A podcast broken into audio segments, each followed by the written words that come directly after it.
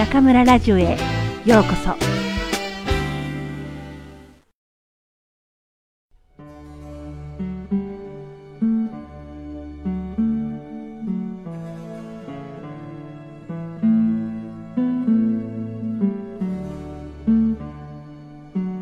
幸せのお菓子。その2上野駅に降りたプーさんは暑さにびっくり。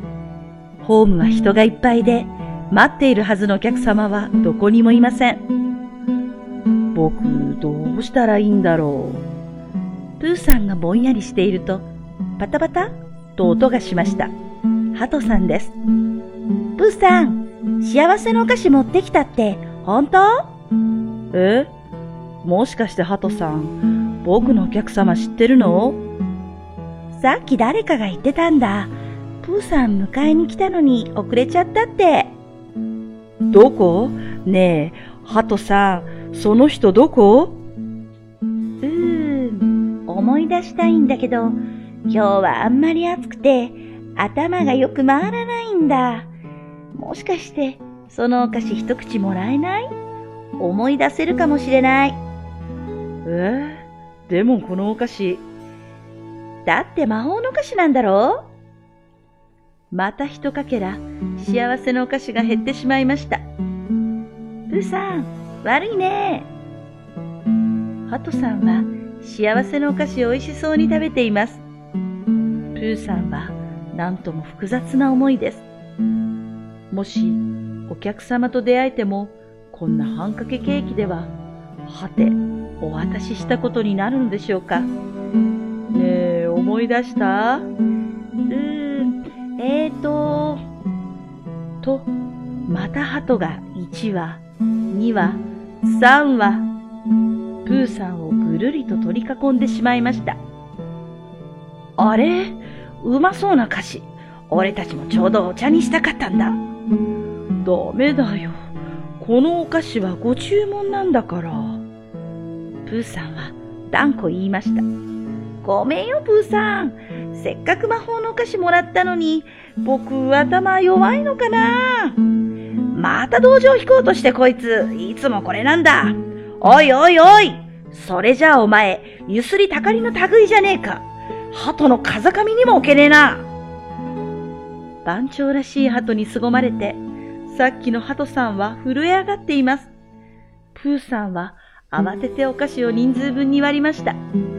わざと陽気に、大変だ !3 時だよお茶の時間だねえ、お茶の時間に怒る人いないよねえ。そりゃあもちろんさ、お茶の時間だもん。番長ハトさんもニコニコ。お菓子をみんなで分けて、さあお茶です。幸せそうに食べているハトさんたちを見ながら、プーさんはこれでよかったんだと思うことにしました。あ、プーさんだ。幸せのお菓子持ってきてくれたんだね。待っていたお客様ではないですか。で、でもお菓子が。もうプーさんの分一かけらしかありません。いやー、このハトくんたちがいなかったら、プーさん、どこにいるかわからなかったよ。実は今日は僕たちの結婚式なんだ。結婚式？派手な結婚披露宴嫌だから、教会で二人だけの結婚式って決めてたら、急にみんなで持ち寄りパーティーしてくれることになったんだ。ならばケーキはプーさんの幸せのお菓子ってことに。あ、あの、それが。ともかく会場へ行こう。すぐこの近くなんだ。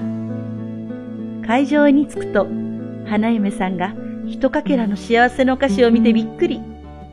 まあ、プーさんの幸せのお菓子ってこんなに小さいの？プーさんは汗を吹き出させ、あ、あの、はじめはもっと大きかったんですが、幸せのお菓子を必要な人がいっぱいいて、プーさんはこれまでのいきさつを話しました。と、花嫁さんが目を輝かせて、まあ素敵なお話。じゃあ、プーさんがもう私たちの代わりにケーキカットして皆さんに幸せを分かち合ってくださったのね。花婿さんもニコニコしながら、なんだ、僕はブーさんが幸せを凝縮して持ってきてくれたのかと思った。そうよ。きっと凝縮してるわ。だって、私たちはまだ自分たちの幸せに夢中で、人を幸せにするなんて遠く及ばないことだったのに、もうこのお菓子はたくさんの方のお役に立ってくれたんですもの。プーさん、ありがとう。僕は何よりこんな優しいお嫁さんをもらって幸せだよ。拍手が起こってパーティーです。プーさんも幸せな気持ちでアリスの丘へ帰っていきました。終わり。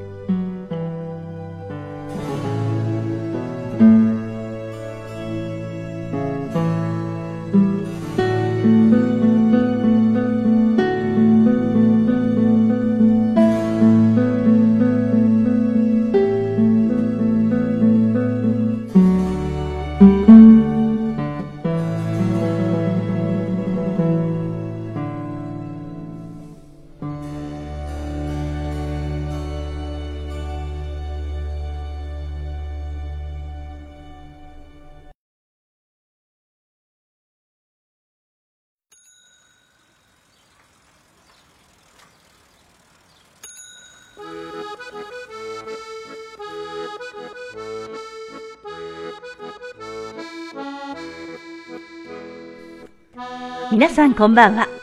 今夜も中村ラジオへようこそ。私は当ラジオ局のディスクジョッキー、中村です。寒くなりましたね。皆さんいかがお過ごしですか？本日の朗読は前回に引き続き森村桂さんの幸せのお菓子その2です。これはケーキ屋さんのプーさんが頼まれたケーキを届ける途中に出会ったちょっと不幸な人たちにその幸せのお菓子を分けてあげることでみんなが幸せになっていくというストーリーですが考えてみれば世の中には至るところに不幸な人がいるということですよね。きっとこの放送を聞いている人の中にも、あ、私もってうなずいている人がいるのではありませんか？ご自身やご家族の体調に問題があったり、ご家庭に大きな問題を抱えている場合、突然大きな災害や事故に見舞われるなど、お気の毒なことは世の中にたくさんあって、ウェイボーを見るたびに驚かされるニュースが一つ二つと目に入ってきます。私は幸いにもそのような大きな不幸にはまだ直面していませんが、試練と呼べるものには結構ぶつかっています。今も割と大きな仕事上の問題が起きているのですが、以前に比べると力まなくなってきたというか、なるに任せられるようになってきたと思います。若い時は問題が発生したら自分がスーパーマンのように力を発揮すればいいって考えでしたが、今は周りの人の力を借りながら静かに次の展開を待つようにしています。人が出会う試練や何かを成し遂げるための努力って自転車の前輪と後輪のようなもので自分自身は後輪しか回せず前輪は運やいろいろな巡り合わせが回している気がします。その運命の前輪に私たちは一喜一憂させられながら人生という道を進んでいるんですよね。私も20年前は中国で教師をするなんて考えたこともありませんでしたが、運命の前輪に逆らわず、そして負けずに後輪を回してきた結果なんだなと思います。だから今、目の前にある問題も、今まで通り前をしっかり向いて、胸を張って、一こぎ一こぎ進んでいけば、運命の前輪がきっといい展開を選んでくれることでしょう。さて、明日も中村号は安全第一、元気に走っていきたいと思います。それでは皆さん、次回もまたここでお会いしましょう。おやすみなさい。